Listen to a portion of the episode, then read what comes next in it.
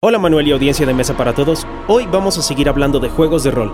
Muchos nos enamoramos de los libros cuando encontramos en ellos una historia que nos significó de alguna forma y con cuyos personajes nos sentimos identificados. Contar historias y jugar nos permite acceder a mundos de ficción con el solo uso de textos y es por eso que jugar juegos de rol es una de las maneras divertidas en que podemos promover la lectura desde pequeños.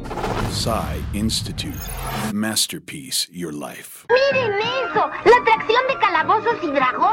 Además de construir un mundo fantástico para el juego, un juego de rol hace que los jugadores se involucren con la historia a través de la exploración de ese mundo narrado, así como por las reglas del juego.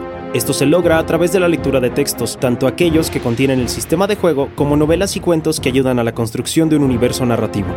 En nuestro país se llevan a cabo esfuerzos por llevar el placer de leer a los jóvenes a través de este medio lúdico. El Fondo de Cultura Económica, a través del programa Rola Fondo dirigido por Medardo Landón, busca incentivar la lectura de clásicos de la literatura a través de encuentros de juegos de rol donde participan estudiantes de prepa y narradores con más experiencia.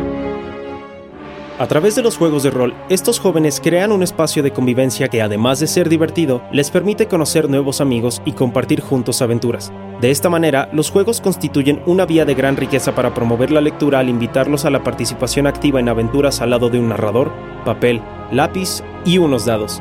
Texto original de la doctora Blanca López, guion de Antonio Camarillo. Yo soy Leo Robles y nos escuchamos en la próxima cápsula SAE.